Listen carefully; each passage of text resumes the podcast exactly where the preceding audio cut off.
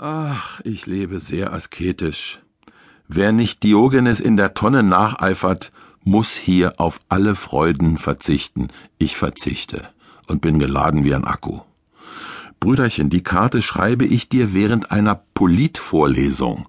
Ich muss also meinen Bruder und meinen Lektor gleichzeitig mit Sentenzen unterhalten.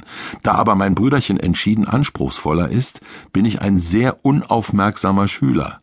Die Feindseligkeiten werden eingestellt, er hört auf zu reden, ich höre auf zu schreiben. Bis sehr bald. Es grüßt dich, Bruder Jurek. 20.08.58 Prenzlau Uckermark Reservistenlehrgang. Manfred Krug, Berlin NO 55, Prenzlauer Allee 45. Bruderherz, gestern ist durch deinen Brief das Gerücht, dass du erschlagen worden bist, dementiert worden. Deine Anschrift, ich meine den ehrenwerten Herrn Stabsgefreiten, hat mir ein wenig Ärger gemacht. Daran siehst du, dass Humor und Anarchie nicht dasselbe sind, denn Humor haben sie in der Armee, wenn auch disziplinierten und durchorganisierten Humor. Aber Unsinn, wenn er nicht befohlen wird, wird nun einmal nicht geduldet. Das bedeutet lange nicht, dass es hier keinen Unsinn gibt. Das Licht sieht schon im Tunnel Jurek. 24.08.58 Reservistenlehrgang Prenzlau Uckermark.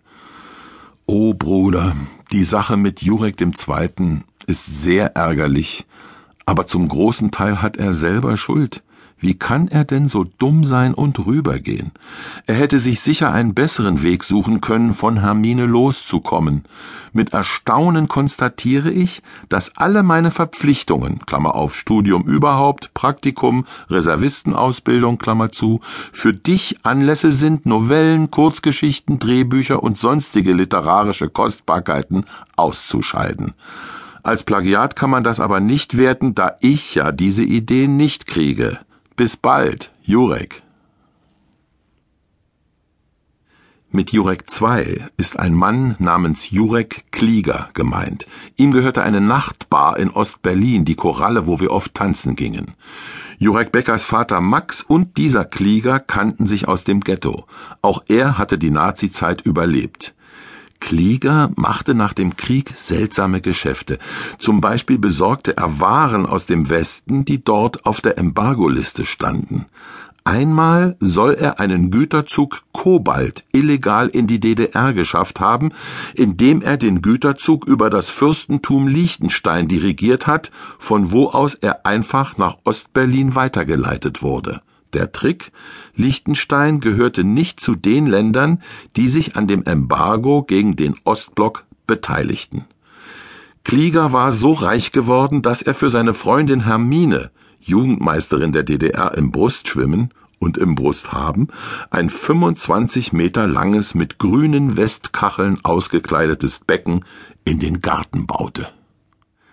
Klieger ließ sich gewöhnlich aus einem Kiosk der, vielleicht nur für ihn, direkt an der Grenze zwischen Ost- und West-Berlin stand.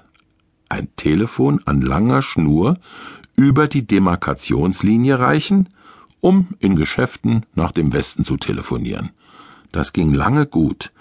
Einmal aber ist er doch ein paar Meter in den Westsektor gegangen, über die Demarkationslinie, um sich Bananen zu kaufen, die ein fliegender Händler von seinem Anhänger aus den Leuten reichte. Als Klieger den Arm danach ausstreckte, schnappten Handschellen um seine Gelenke und er verschwand für Jahre im Westgefängnis. Ein Verlust für uns. Er liebte seinen Namensvetter, den er als Kind noch in Polen gesehen hatte, und mich liebte er gleich mit. Wenn wir in der Koralle kein Geld zum Bezahlen hatten, tranken wir auf seine Rechnung, so viel wir wollten.